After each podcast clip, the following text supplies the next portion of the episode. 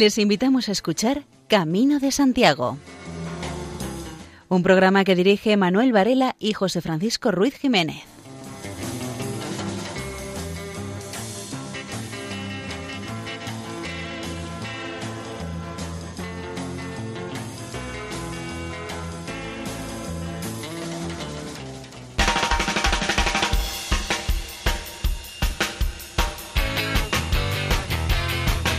Queridos oyentes, les damos la bienvenida a una nueva edición del programa Camino Santiago en la sintonía amiga de Radio María. Esperamos eh, acompañarles, informarles y entretenerles en el transcurso de los próximos 55 minutos y les invitamos a que en ese tiempo peregrinen con nosotros a través de las ondas nocturnas.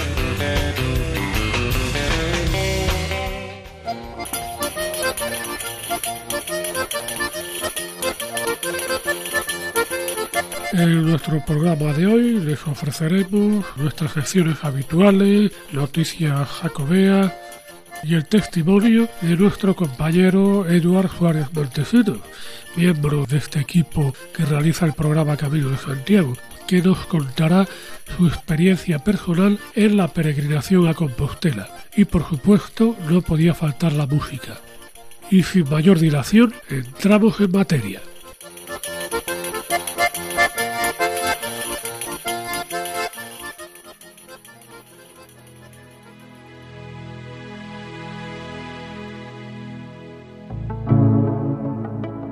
Caminante de ayer y de hoy. Tus sueños volando van, caminas siempre valiente, sereno, recio, impaciente, cual erupción de un volcán. Y es que te anima tu fe, y así te mueves ligero, peregrino lisonjero, corriendo a todo correr. Guiado por esa estrella que tu ilusión dispara, te mueve una fuerza rara y vas andando tras ella. Tus sueños volando van y ya están en Compostela, sigues más lento a la estrella que aguardándote están. Tus esfuerzos, peregrino, tus esfuerzos son supinos, haces el camino bien, y nadie cumple tan bien esos designios divinos. La cara resplandeciente, casi por donde Dios bendecida, dueñas una nueva vida con el sudor en tu frente tu mente y tu corazón son dos, un solo instrumento, camino y pensamiento, camino y más oración.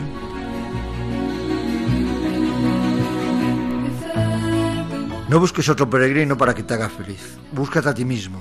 Encuentra la alegría y la felicidad dentro de ti. En el camino, no busques otras personas para sentirte feliz. Si no te encuentras la alegría y la felicidad dentro de ti, de nada valdrá que busques a otros que hagan por ti lo que no puedes hacer por ti mismo. Lo primero que hay que hacer es poner tus pensamientos en positivo, hacerte receptivo para recoger lo positivo de los demás, buscar dentro de tu mochila todo lo positivo que guardas en ella. Una vez que la has sacado del fondo y has empezado a encontrar la alegría del camino, ya empiezas a compartir esas cosas que se esperan que puedas hacer tú por el resto de los demás. Has cambiado la cara, tu carácter se ha hecho más alegre, ya sabes ayudar a los demás en esas cosas que tú sabes que puedes hacer por ellos.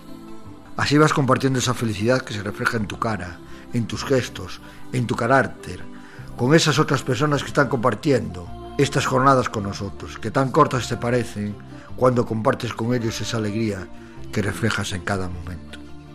Estás pasando por sitios donde tú, con tu alegría y felicidad, demuestras a las personas que contigo comparten estas jornadas que no te importan las penalidades, que sufres en el día a día, que ese sacrificio que estás realizando va a tener un final feliz, donde tú te sentirás plenamente integrado en el camino de las estrellas que te llevará a poder descansar una vez acabada esta ruta en ese campo de estrellas. Si vas a necesitar compartir esa alegría con otros peregrinos, no para que te haga feliz, sino para que tú puedas hacer a otros lo mismo que lo eres tú. El camino te hace sentir que te has encontrado a ti mismo aun cuando tú tienes la certeza de no haber perdido nunca. El camino, una vez acabado, te has sentido que puedes haberte encontrado a ti mismo, pero de verdad, ¿has necesitado el camino para encontrarte? ¿Será que puede que nunca te has planteado esto?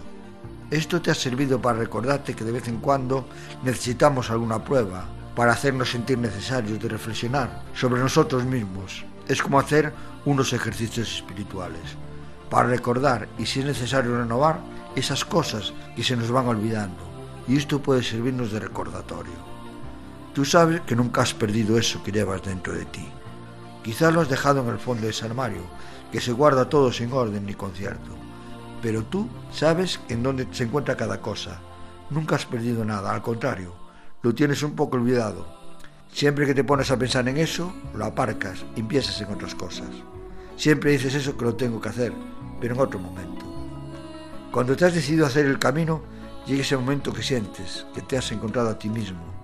Lo que has encontrado en esos momentos para recordar todo eso que llevas dentro, que si tuvieras que meterlo en una mochila para cargar a la espalda, no podrías con ella, por el peso que tiene, y por el volumen tampoco podrías portarla.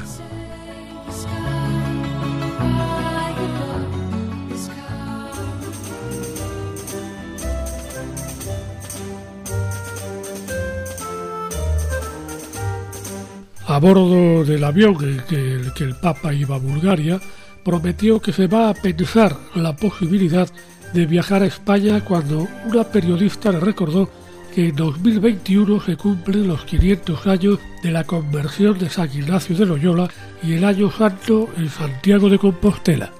Durante el vuelo hacia Bulgaria para su 21 viaje internacional, la periodista de la COPE, Eva Fernández, le preguntó al Papa sobre la posibilidad de ir a España en ocasión de estos dos acontecimientos. En el vuelo de Roma a Sofía, el Santo Padre recibió como divertido regalo de la periodista española una caja con pequeños saquitos de tierra de las regiones de España y el recordatorio de que en el 2021 será el Año Santo Compostelano y el 500 aniversario de la conversión de San Ignacio. Con buen humor, Francisco le replicó al vuelo, lo dice para que el Papa se convierta. Y la periodista aclaró que era una invitación a visitar España, a lo que respondió sonriendo, vale, prometo que lo voy a pensar. En realidad solo podrá viajar cuando tenga una invitación formal del gobierno español y de la conferencia episcopal, que todavía no se han producido. La Archicofradía del Apóstol Santiago ya puso en marcha la sexta edición del ciclo de conferencias ¿A dónde vas, peregrino?, que transcurre entre los meses de mayo a septiembre de este año 2019.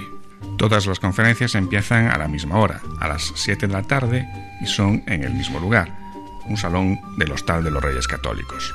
El próximo martes, eh, día 21, Francisco Buide del Real hablará sobre las miniaturas del archivo de la Catedral de Santiago. El título de la conferencia es Decidlo y cantadlo con belleza. Y pasamos al mes de junio. La primera conferencia de este mes será el día 11 y en este caso será Carlos Santos el encargado de pronunciar la conferencia titulada La peregrina idea de una catedral peregrina, sobre la intención de trasladar la Catedral de Santiago al Escorial. Esa misma semana, el jueves 13 de junio, José Luis Cochón Touriño hablará de Don Gaiferos de Mormaltán, famoso peregrino sobre el que hay un romance también muy conocido. El martes 18 de junio, Manuel Rodríguez impartirá la conferencia titulada la relevancia del asociacionismo en el camino desde la Edad Media al presente. Dos días después, el jueves 20 de junio, Francisco Durán Villa hablará sobre la piedad popular. Y esta serie de conferencias que organiza la Archicofradía del Apóstol Santiago en el Hostal de Reyes Católicos a las 7 de la tarde será el jueves 27 de junio y la conferencia se titula Santiago y Mazagão Velho, Amapá, Brasil, Diversidad Cultural Lingüística y la pronuncia María Lucía Barros de Oliveira. Seis presos de la cárcel de Segovia peregrinaron a Santiago. Un grupo de seis internos del centro penitenciario de Segovia, acompañados de dos educadores, una trabajadora social y una voluntaria, partieron de O Cebreiro y completaron seis etapas de la ruta jacobea el educador Jesús Hernández explica que esta actividad se enmarca dentro del proyecto Caminos de Libertad, un programa de reinserción social que desde el 2002 se realiza en el centro penitenciario. Se cuenta con el apoyo de instituciones locales y ONGs. que se involucran activamente en el programa que se desarrolla en el interior de la cárcel. Los chicos que participan en la experiencia están en el último periodo de su condena, están a punto de salir y hacer el camino les sirve de preparación en su proceso de inserción social. La ruta jacobea ofrece una serie de aspectos que no se encuentran en otro entorno.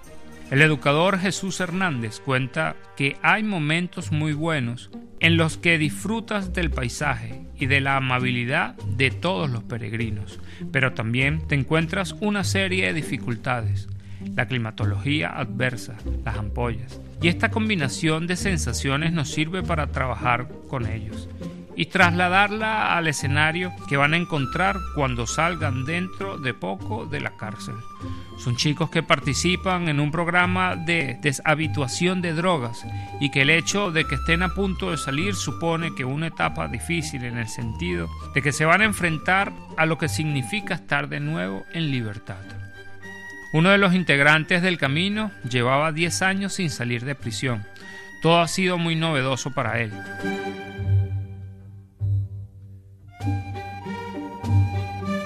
Seis franceses homenajean a los campesinos de todo el mundo haciendo el Camino de Santiago en tractor.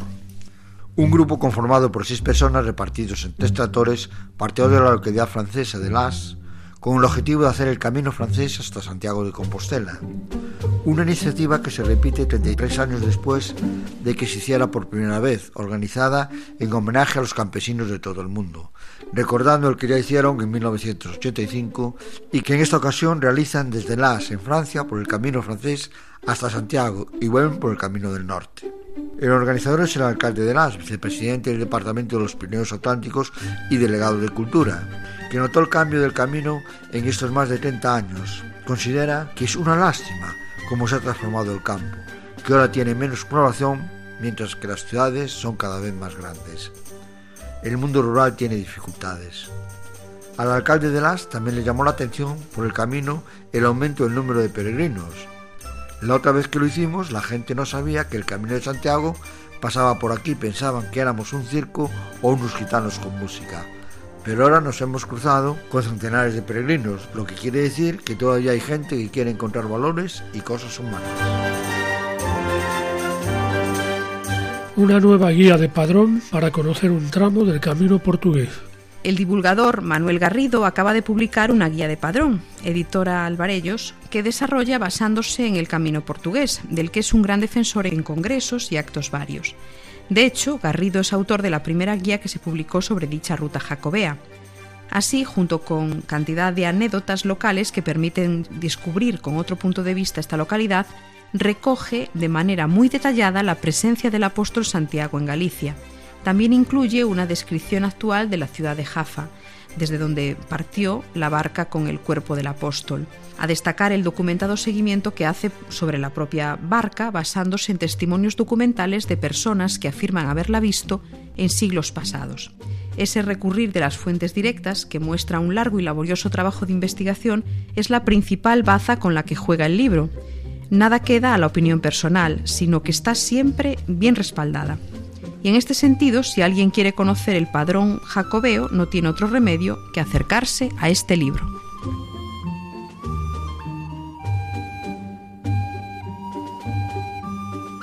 La Junta de Galicia mejorará la seguridad vial en los tramos del Camino de Santiago de la provincia de Lugo. La Consellería de Infraestructuras y Movilidad del Gobierno gallego ha adjudicado las obras de mejora de seguridad vial de los tramos del Camino de Santiago en la provincia que coinciden con la traza de la carretera Pedrafita, Porto Marín, con un presupuesto de casi 530.000 euros. Los trabajos se llevarán a cabo en el camino francés, en la carretera LU 633, para la mejora de la seguridad vial de los peregrinos, como usuarios vulnerables de las carreteras. Habrá intervenciones específicas en cinco ayuntamientos de la provincia, Pedrafita, Triacastela, Samos, Sarria y Portomarín. Se mejorará la señalización con los cruces del Camino de Santiago con la carretera autonómica para orientar a los peregrinos y que se les sea más fácil seguir la traza de la ruta jacobea. También se rehabilitarán tramos del camino y su ampliación en varios puntos, a su paso por los ayuntamientos de Pedrafita, Triacastela y Samos, resolviendo así el estrechamiento de la traza actual y favoreciendo un tránsito cómodo y seguro de los peregrinos. En Pedrafita do Sebreiro se dotará al camino de un ancho mayor en el tramo situado a la salida de la parroquia de Hospital y tanto en la salida de Triacastela como en Samos, se ampliará y se rehabilitará la ruta jacobea, ejecutando cinco tramos de pasarela de madera. Este conjunto de medidas buscan favorecer la movilidad de los peregrinos, hacer que la ruta jacobea sea más segura y lograr una convivencia más armónica entre peregrinos y vehículos, haciendo las carreteras autonómicas más humanas, más accesibles y más seguras, también para los peregrinos. Más de mil guardias velan por la seguridad en tramos del Camino de Santiago. La Guardia Civil incluye en este operativo un total de 1.070 guardias, que están ubicados en los 72 puestos de la Guardia Civil, que se encuentran en el recorrido de los distintos tramos del Camino de Santiago. 22 puestos en A Coruña, 22 en la provincia de Lugo, 15 puestos en Orense y 13 en la provincia de Pontevedra. Este dispositivo especial está integrado por agentes de las diferentes unidades del cuerpo, como Seguridad Ciudadana, el Escuadrón de Caballería, el Servicio de Protección a la Naturaleza SEPRONA, la Agrupación de Tráfico, el Servicio Sinológico y de la Unidad de Helicópteros. El plan de seguridad Sacobea se refuerza en la época estival, en los periodos vacacionales, como es el que discurre entre el 15 de junio y el 15 de septiembre, en esta época concreta se suma a los efectivos habituales el escuadrón de caballería procedente de la localidad madrileña de Valdemoro y las unidades aéreas. El pasado año 2018, la Guardia Civil atendió 102 incidencias, la mayoría 74 referidas a solicitud de información de los peregrinos y apenas 23 fueron atenciones sanitarias de inversa consideración. Los agentes que integran ese plan contribuyen a que el Camino de Santiago goce de prestigio y reconocimiento internacional por su valor religioso y por la seguridad que ofrece a las personas que deciden recorrer esta ruta sacobea.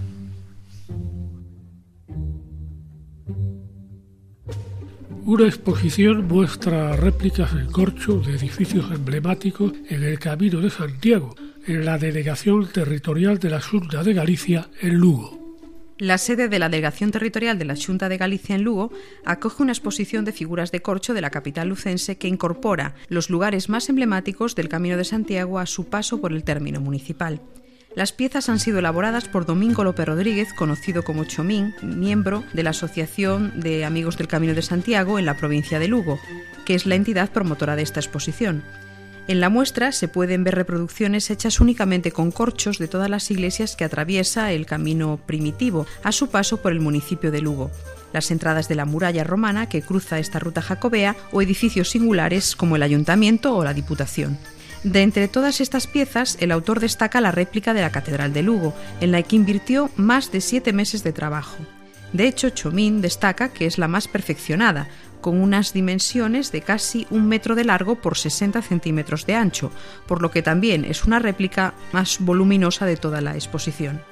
López Rodríguez lleva desde el año 2015 trabajando en la preparación de esta exposición, un proceso que define como laborioso, ya que reduce los corchos a láminas para poder trabajar minuciosamente con cada uno de ellos. La Asociación de Vecinos de Sayán, en Vigo, reforma su albergue ante la gran afluencia de peregrinos. Cerca de un millar de peregrinos han pasado por el albergue de la Asociación de Vecinos de Sayans en apenas un año.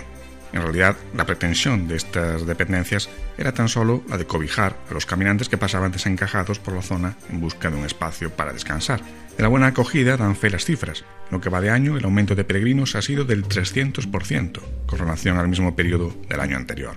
La afluencia de peregrinos ha obligado a la entidad vecinal a ampliar sus servicios y a mejorar algunos aspectos para adaptarse a la normativa. Se mejoran los aseos, la cocina, por ejemplo se puso lavadora y secadora que no había y se están usando bastante. A veces los peregrinos vienen con la ropa sucia, mojada por la lluvia, y cuando llegan la meten en la lavadora, la secan y se van nuevos. Lo agradecen mucho. La idea de la Asociación de Vecinos de Sayans es que el ayuntamiento les eche una mano y que les reconozca de forma oficial sobre todo cuando en Vigo no hay un albergue público de peregrinos.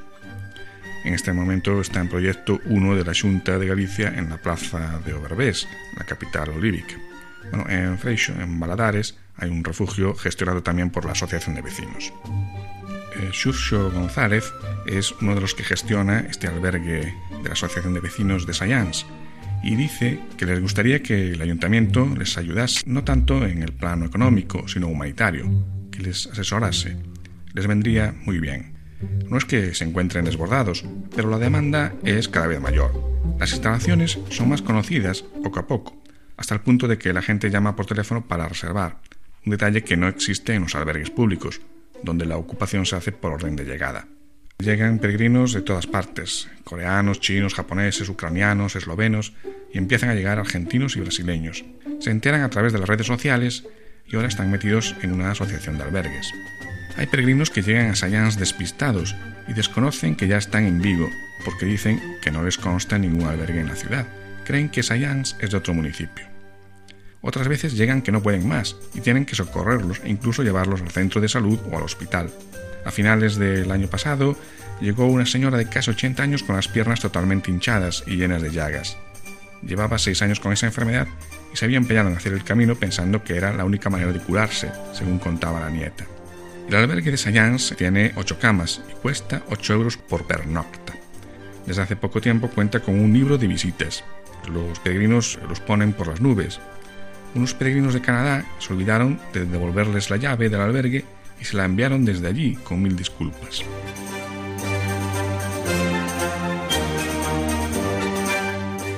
Como hoy estamos de versiones, vamos a escuchar algo que les sonará muy familiar, World on Run, Camina y no corra, pero esta vez no la interpretarán de Ventures, sino California Guitar Trio.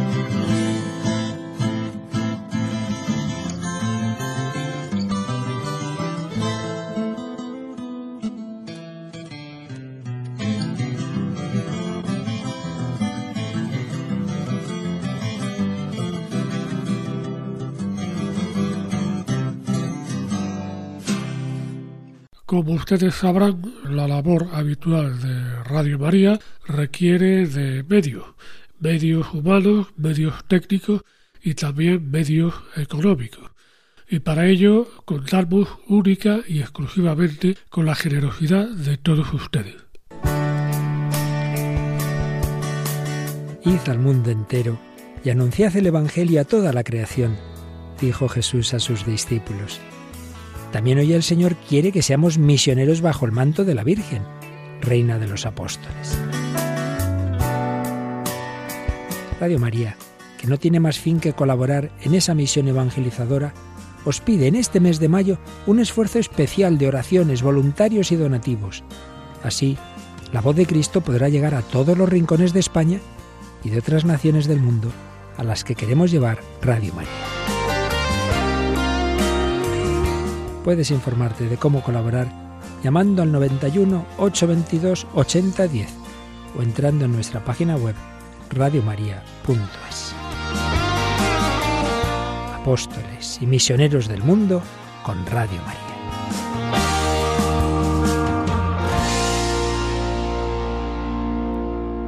Seguidamente vamos a escuchar a nuestro compañero y colaborador habitual, Eduard Alexander Suárez Montesino, que nos va a hablar de su experiencia personal en el Camino de Santiago que ha tenido ocasión de recorrer en las últimas fechas.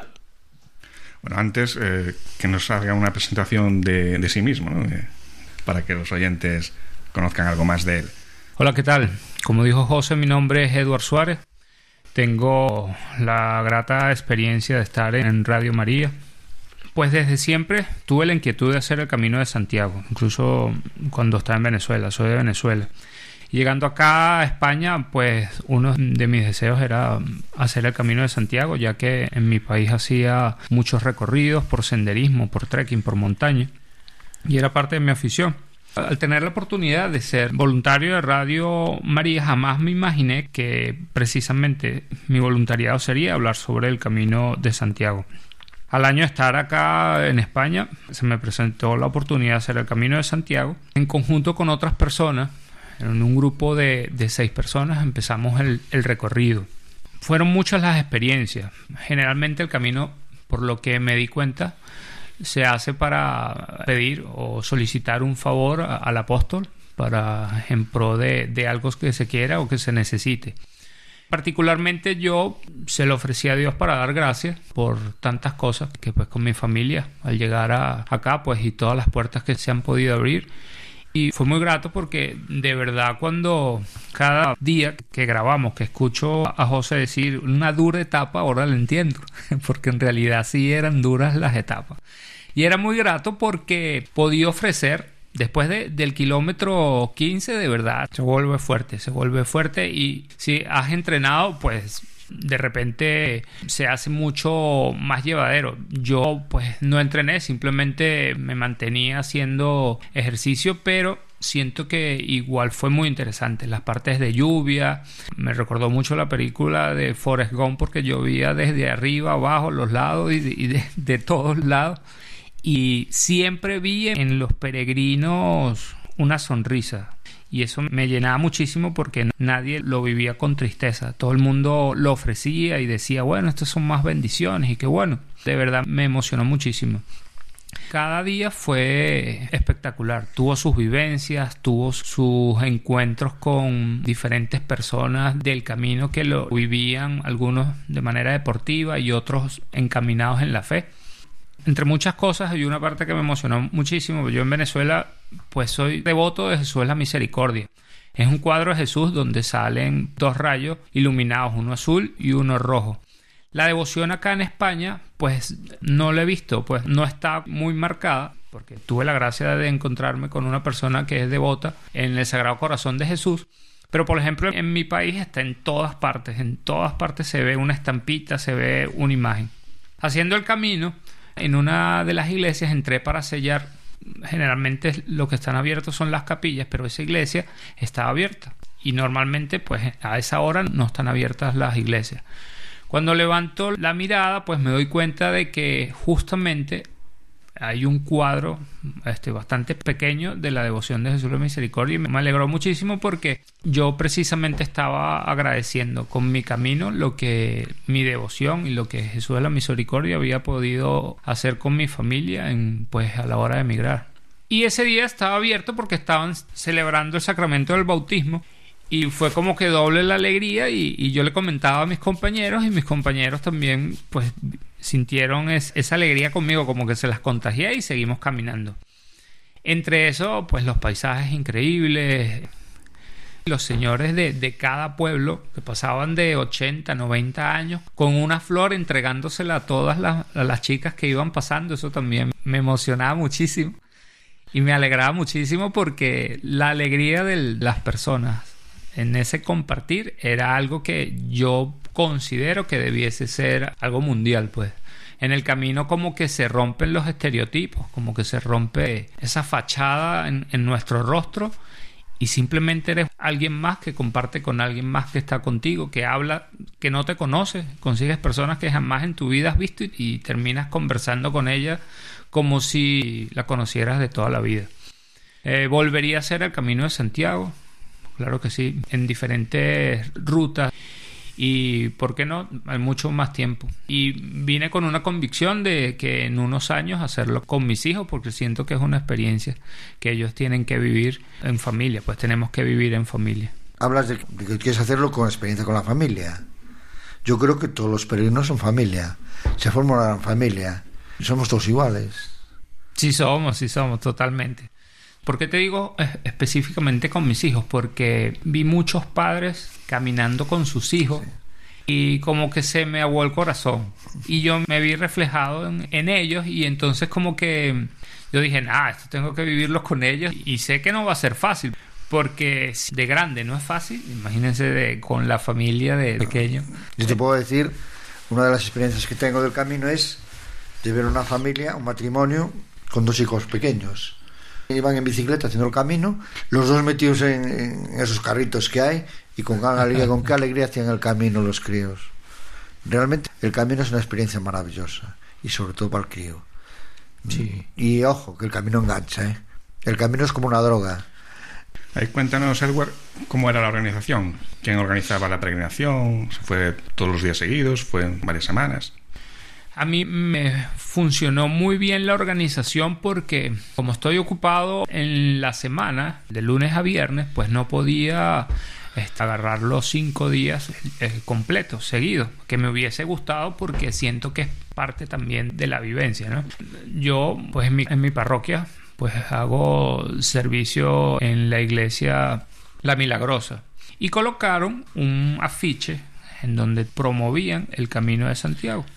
Pues fue, hablé con el párroco, le dije que yo me quería anotar. Y él me dijo que pues no había problema, que me anotara. Ah, me dio el número del encargado de la actividad. Y así comenzamos. Cada sábado en la mañana, a las 8 a.m., eh, venía la unidad, nos recogía. Eh, nos llevó a Sarria. El recorrido fue en, Sarria, los 110 kilómetros. Y comenzamos desde Sarria se procuraba cada día caminar 21 o 25 kilómetros. Hubo un día en que hicimos más de 25 kilómetros. Fue el, penúltimo día que hicimos 27 kilómetros.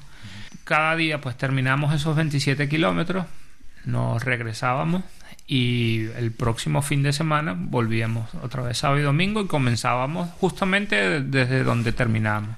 El recorrido pues se tiene que ir sellando por lo menos dos veces al día. La parte de los sellos fue muy interesante porque habían voluntarios en, en las capillas, habían voluntarios en las iglesias y cada sello tiene su peculiaridad hay sellos de, de, albergues de restaurantes, pero los sellos de las iglesias son muy bonitos, de verdad que sí, y los de las capillas también. Una preguntita que quería hacer. Eh, la parroquia de la que me hablas es una parroquia con una fuerte presencia de gente procedente, como diríamos, del otro lado del charco, del otro lado del Atlántico. ¿Tú percibes en ellos esa vocación, esa ganas por iniciar el camino de Santiago? Pienso que sí. La mayoría, los latinos, nos gusta mucho el hacer deporte en montaña y el camino de Santiago viene siendo parte de esa actividad, pero si lo vives desde el punto de vista de la fe, es mucho más interesante, porque él también tiene sus niveles de exigencia. Hay días en que el nivel de exigencia, si ponemos niveles de exigencia del 1 al 5, hay días en que tienes un 5, sobre todo por la cantidad de kilómetros, porque te puede llover ese día, o todo lo contrario, puedes tener mucho sol, mucho sol, mucho sol y a veces tienes que caminar por carretera, a veces tienes que caminar por bosque. Una anécdota interesante es que a mí me daba mucha risa, pero hay bosques como los de El hombre lobo. Y yo pensaba que era todo ficción, pero en realidad son bosques idénticos donde se ven en las películas El hombre lobo. Y son bellísimos. Son increíbles. A plena luz del día está todo el bosque tapado por las ramas de los árboles. Bueno, pues acabamos de escuchar el testimonio de nuestro compañero Eduardo Alexander Suárez Montesinos, que ha hecho el Camino de Santiago y que, como acaban de escuchar, pues ha supuesto una interesantísima experiencia para él. Están ustedes en la sintonía de Radio María. Bueno, y como la cosa va de versiones, escuchamos una un tanto especial de aquella mítica canción Anduriña de Juan Pardo y Junior.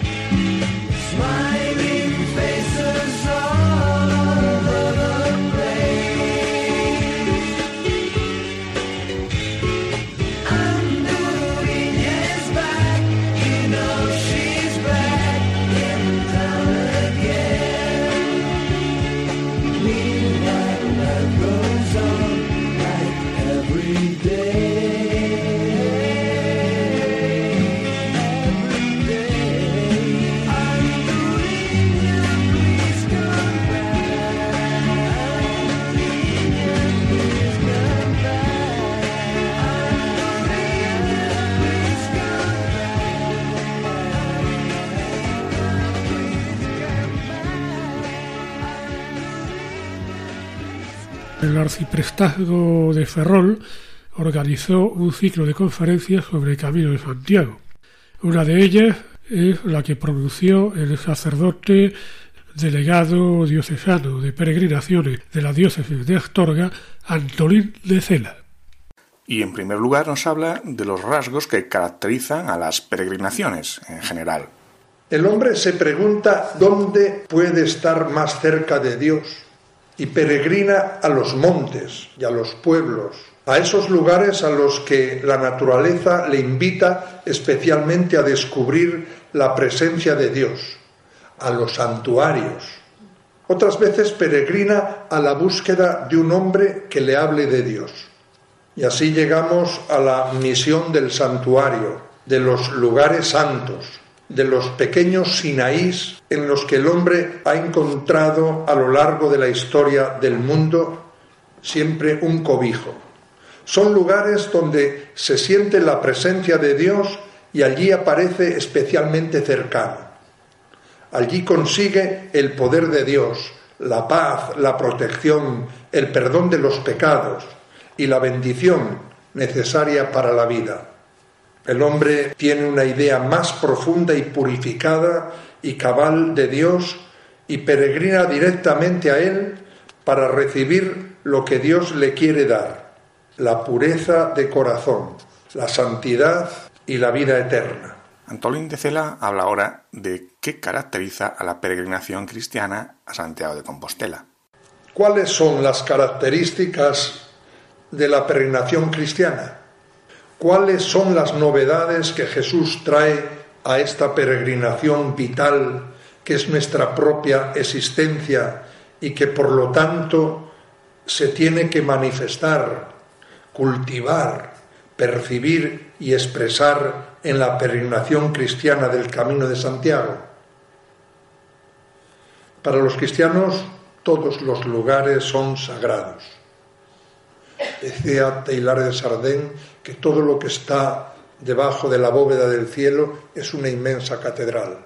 Todos los lugares son sagrados para nosotros. Estamos en el campo de los estímulos, de los símbolos y de las realidades también materiales.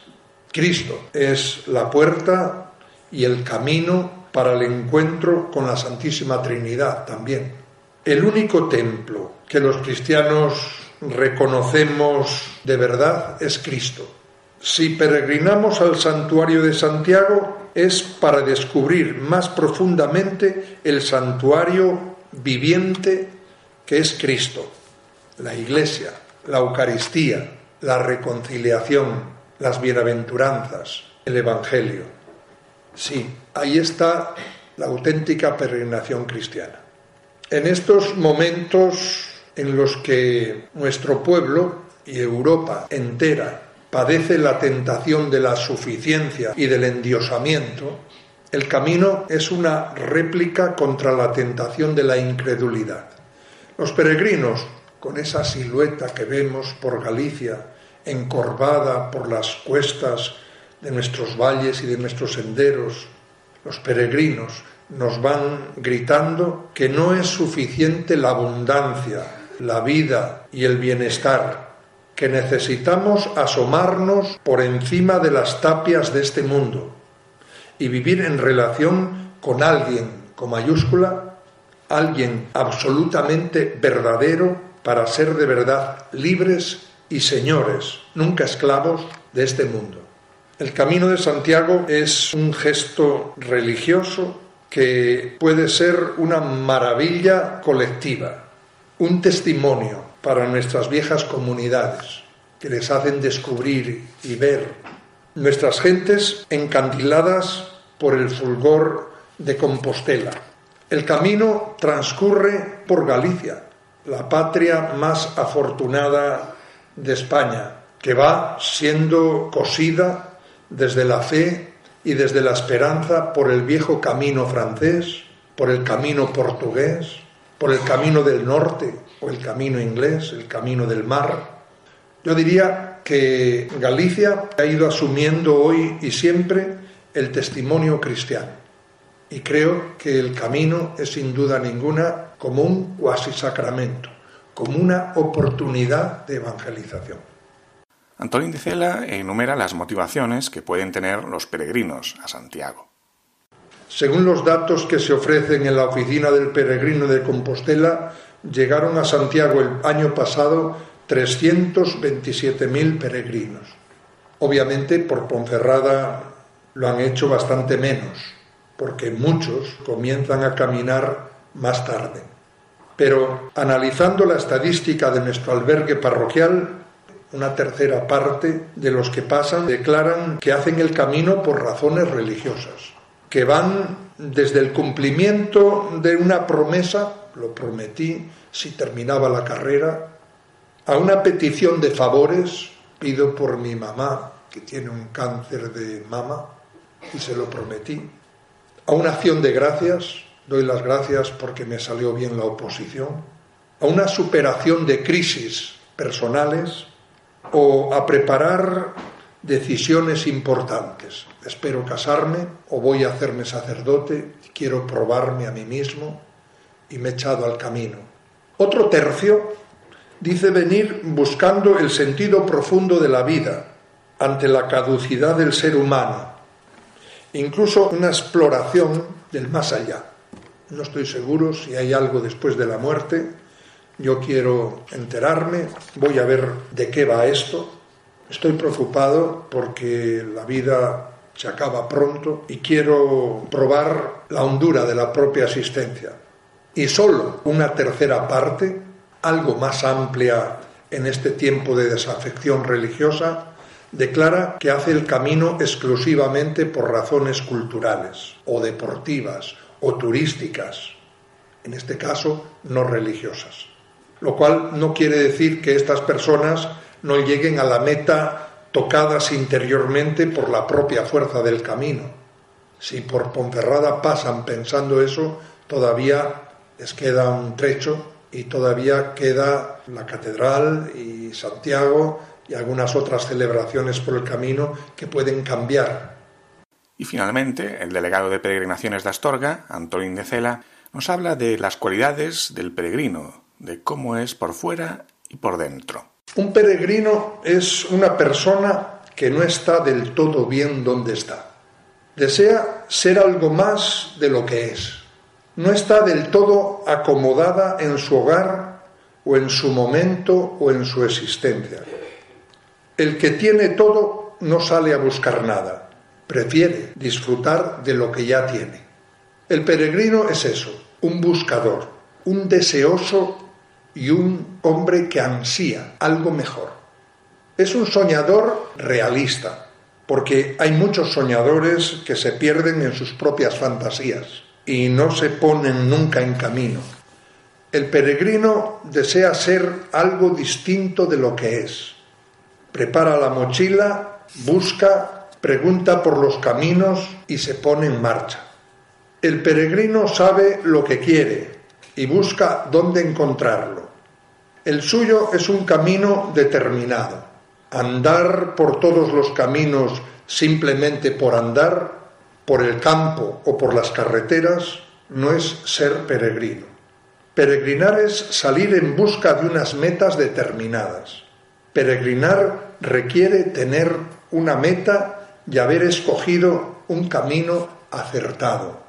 El camino te enseñará lo que tienes, tus limitaciones, tus desesperanzas y también te enseñará lo que deseas. Y si no se fija bien el horizonte de tus pasos, puedes extraviarte. La palabra extravía, extravían, fuera del camino, es salirse precisamente de ese camino. Un peregrino es una persona que se arriesga, deja lo que tiene para conseguir lo que busca. Experimenta situaciones de despojamiento, de pobreza, de inseguridad, de perseverancia y de tenacidad. La peregrinación ayuda a enfrentarse uno consigo mismo, saliendo de nuestro contexto habitual. Ayuda a comprender que se puede vivir con pocas cosas, algo para comer, dormir, cenar y poco más. Y nos enseña, sin duda ninguna, a vivir sin tanto lujo o sin tantas cosas como nos parece que necesitamos. En mi segunda peregrinación experimenté que ya era entonces yo un chaval crecido y tenía todos mis caprichos. Por llevar, llevaba hasta un manetofón con la música de Juan Sebastián Bach, que es mi músico preferido. Y me decía, y cuando llega a los páramos de Sagún, en León, donde miras hacia el horizonte y ves una iglesia, una torre a la que nunca llegas, y aprieta el sol, ¿qué va a hacer yo? pues a poner la cinta y a escuchar a Juan Sebastián Bach, que me acerca hasta el absoluto. Pronto comprendí que hasta la cinta pesaba y que todo aquello que había calculado que me podía servir para ser feliz, no podía con él. Y pronto hice también un petate para mandarlo por correos para casa, porque con mantenerme yo ya me llegaba. Evidentemente aprendí el despojamiento para la peregrinación hacen falta pocas cosas. Aunque uno camine no es peregrino hasta que de alguna manera aprenda todas estas cosas que la peregrinación nos pide.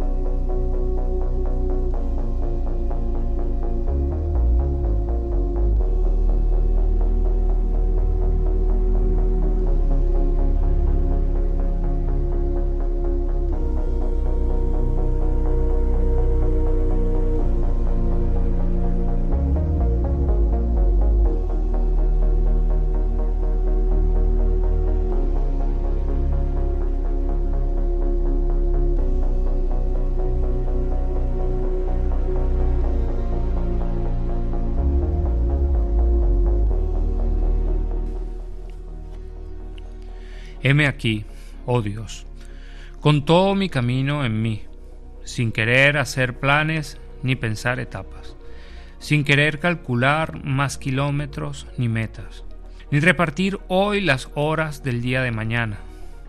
Vengo a ti dispuesto a escuchar, dispuesto a dejarme sorprender por tu palabra, por tus caminos, por ti. Quiero abandonar prisas, calendarios. ¿Qué más da a qué hora salga el sol mañana? Ni a dónde lograré llegar. Tú eres mi Dios. En tus manos están mis azares. Sea mi corazón como una semilla que se llena de vida en este camino y brotará en otras tierras y dará su fruto.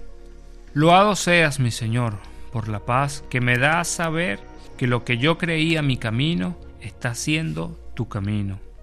Lo que yo preparaba como un proyecto mío, tú lo guardabas para enseñarme a vivir desde la confianza y la serenidad.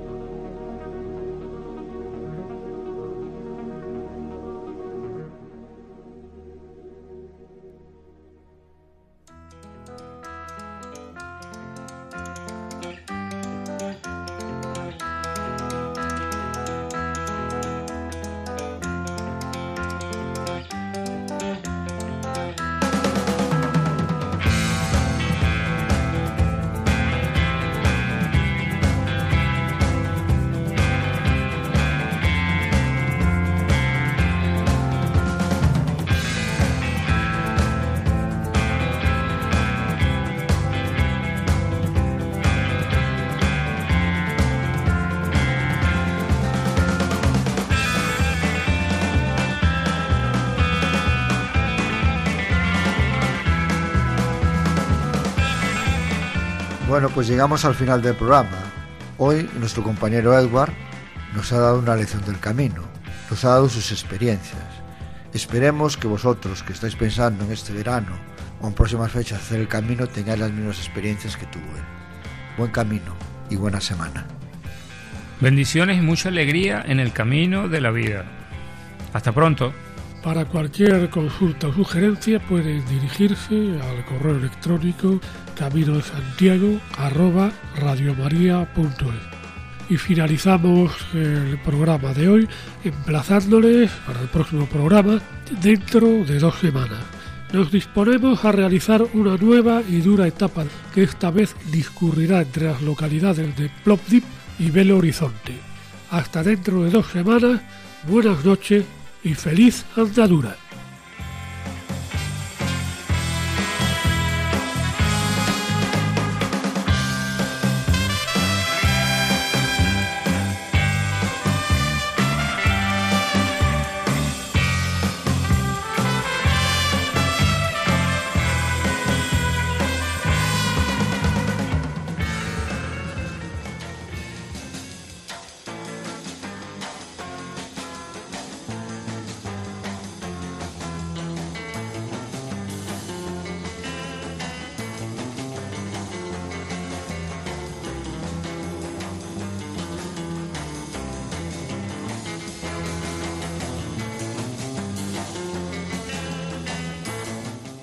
Han escuchado en Radio María Camino de Santiago, dirigido por Manuel Varela y José Francisco Ruiz Jiménez.